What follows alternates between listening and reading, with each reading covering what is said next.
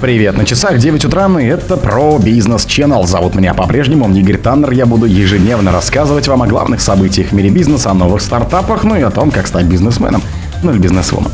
Нафтогаз отказался продлевать договор о транзите российского газа. Минсельхоз посоветовал пивоварам самим финансировать производство хмеля. Конкурс на реконструкцию аэропорта Сухума выиграла компания Нургалиева. «Магнит» станет владельцем крупнейшей сети на Дальнем Востоке. Посольство Мексики разъяснило, как будет выпускаться текила в Калуге. Тейлор Свифт стала миллиардером. Спонсор подкаста Глаз Бога. Глаз Бога это самый подробный и удобный бот пробива людей, их соцсетей и автомобилей в Телеграме. Нафтогаз отказался продлевать договор о транзите российского газа. Транзит российского газа через территорию Украины прекратится в конце 2024 года, когда истекает срок действия контракта между Москвой и Киевом, сообщил глава правления «Нафтогаза» Алексей Чернышов. «Мы не будем инициировать продолжение этого транзита. Контракт завершится, транзит остановится», — сказал он. Цитата по изданию «Страна». По словам Чернышова, Украина продолжит транзит в Европу по своей территории во время продолжающихся военных действий только потому, что в российском газе в преддверии наступления холодов нуждаются некоторые европейские страны.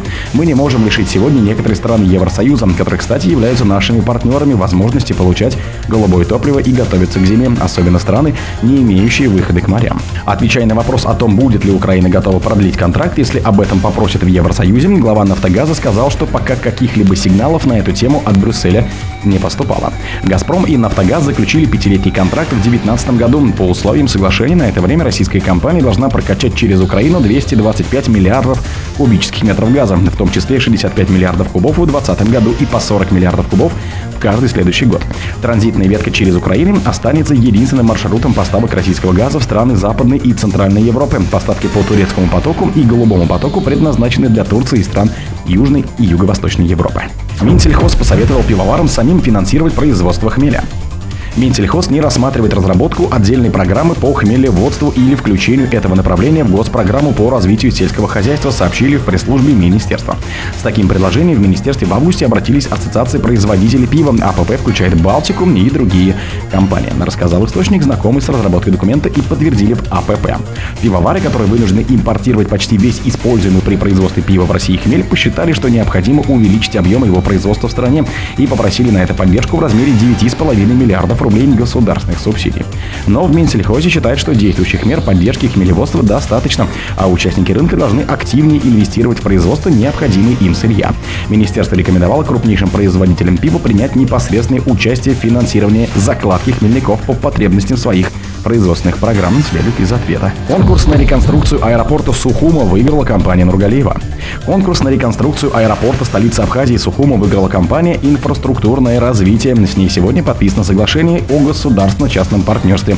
Об этом говорится в сообщении на сайте президента Абхазии. Сегодня, 27 октября, состоялось подписание соглашения о комплексной реконструкции международного аэропорта город Сухум с участием президента Аслана Бжани. Правительство Абхазии и ООО «Инфраструктурное развитие» заключили соглашение о государственно-частном партнерстве, сообщила пресс-служба администрации президента республики. В рамках проекта планируется восстановить для гражданских авиарейсов аэродром Сухум, закрытый со времен грузино-абхазской войны 92-93 годов. Магнит станет владельцем крупнейшей сети на Дальнем Востоке. Ритейлер Магнитом заключил соглашение с компанией Дальний Восток Невада, которой принадлежит ритейлер Самбери о покупке 33,01% компании. В рамках сделки Магнит также получит опцион на выкуп оставшейся части дальневосточной компании в течение пяти лет, рассказал источник, близкий к одной из сторон сделки. В торговой сети Магнит подтвердили эту информацию, уточнив, что сделка будет осуществляться после получения разрешения Федеральной антимонопольной службы, а ниже ФАС. Закрытие сделки запланировано на лето 2024 года. Чью именно долю Магнит планирует выкупить выкупить в дальневосточной торговой сети и какова сумма сделки, источник не раскрывает. В самом Магните эти вопросы не комментирует. Посольство Мексики разъяснило, как будет выпускаться текила в Калуге. Калужский ликероводочный завод «Кристалл» может начать розлив мексиканской текилы в России, однако ее производство в стране невозможно. Об этом сообщили в посольстве Мексики в Москве. Текила производится исключительно из голубой агавы сорта текила Вебер, выращенной в мексиканских штатах, пояснили в Дипнисе. В связи с этим текила не может быть произведена вне Мексики, однако ее розлив за пределами мексиканской территории возможен, говорится в сообщении. Для бутилирования текилы за пределами Мексики зарубежное предприятие должно доказать соблюдение требований государственных стандартной Мексики на всех этапах работы с момента поставки напитка до закупорки бутылки, уточнили в посольстве. Там пояснили, что это необходимо для соблюдения стандартов качества.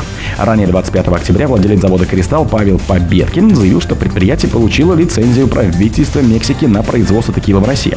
Напиток с содержанием агавы 49% можно импортировать в виде балка, то есть дистиллятом, который поставляется наливом, а впоследствии разливается в других странах пояснил. Тейлор Свифт стала миллиардером. Американская певица Тейлор Свифт впервые стала миллиардером по оценке Блумберга. Ее состояние превысило отметку в 1 миллиард долларов благодаря самому масштабному в карьере артистским концертному туру «Ерос».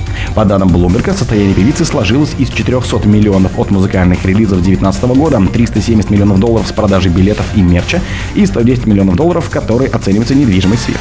Блумберг отмечает, что певица стала одной из немногих артисток, кто заработал состояние только на музыке и выступлениях, а также благодаря качественному маркетингу. Агентство также отмечает, что 53 концерта певицы в 2023 году увеличили ВВП США на 4,3 миллиарда долларов.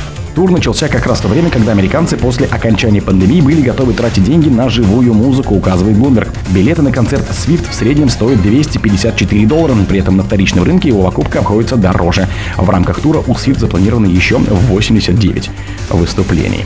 О других событиях, но в это же время не пропустите. На микрофона был Игорь Таннер. Пока.